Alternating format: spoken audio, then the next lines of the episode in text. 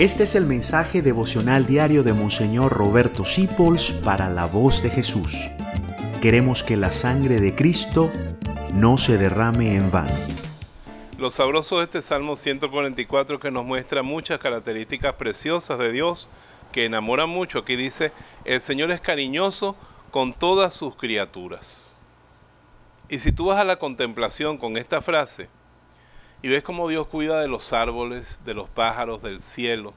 Ayer, por ejemplo, aquí nos mandó una lluvia sabrosa todo el día y nos regala un sol azul, un cielo azul con un sol esplendoroso. Está todo bello. No sé si podrán oír, además de las motos y los carros que pasan por frente, los pajaritos que cantan a mediodía casi.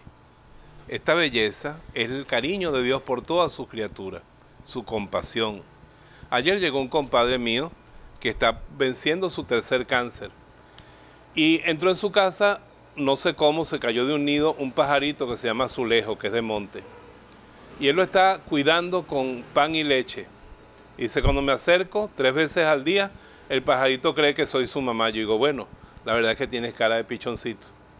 Y estaba feliz porque encontré unas ramitas aquí para que el pajarito aprenda a pararse en la rama y aprenda a volar. Esa ternura de mi compadre con el pajarito.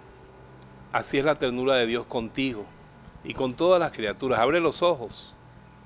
El diablo y el mundo te dicen, si Dios existe nos tiene olvidados. Mentira, en cada flor, en cada niño, en cada sonrisa, en cada detalle, en cada belleza, contémplalo. El Señor es cariñoso con todas sus criaturas. Y Él te bendice en el nombre del Padre, del Hijo y del Espíritu Santo. Amén.